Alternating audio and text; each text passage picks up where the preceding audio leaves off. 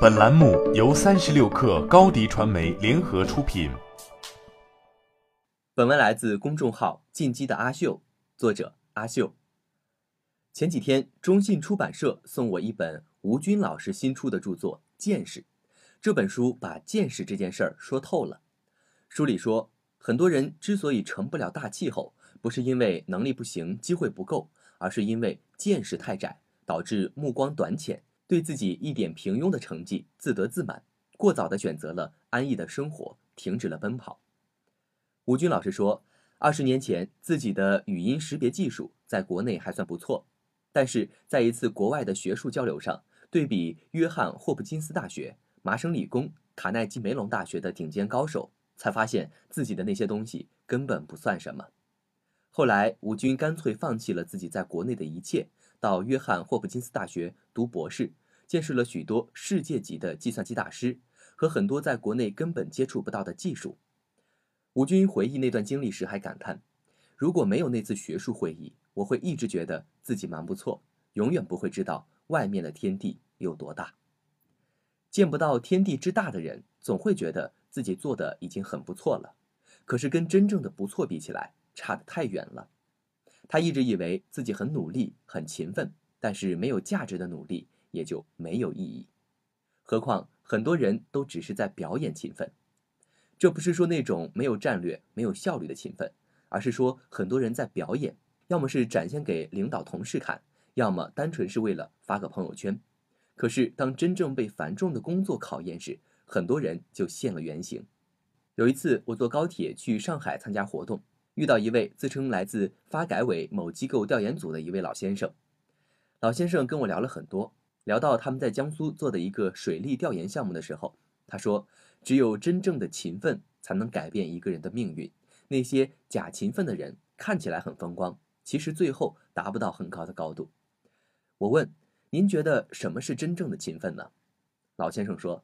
有的人真勤奋，他觉得一件事情交到他手上，千难万难也要完成；有的人假勤奋，他们工作的时候就是熬时间，跟领导汇报的时候张口闭口每天工作十八小时，为的是让领导看到他们的苦劳。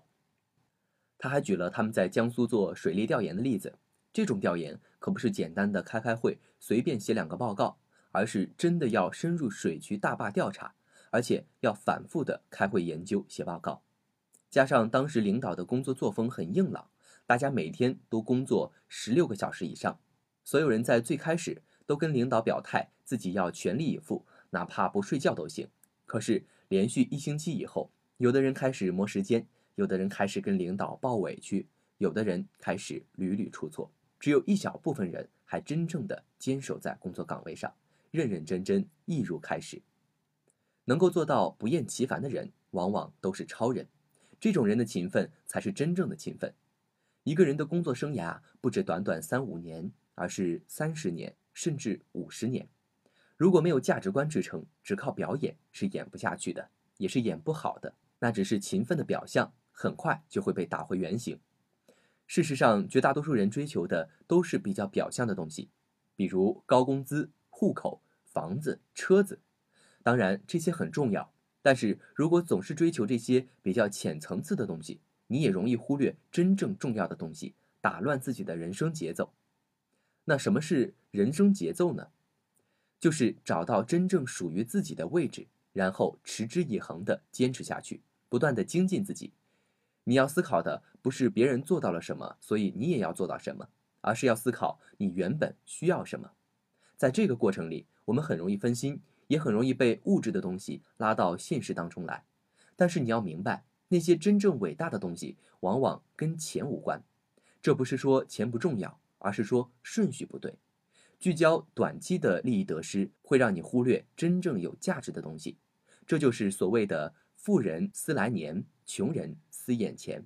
所以你要去找到你真正热爱并且擅长的东西，持之以恒地坚持下去，而不要受到无关的东西的牵绊。随波逐流。好了，本期节目就是这样，下期节目我们不见不散。一手商业资讯，精准创业风口，专属职场锦囊，尽在三十六课 APP，快来下载吧。微信关注松子收音机，收听更多名人大咖的专业解读。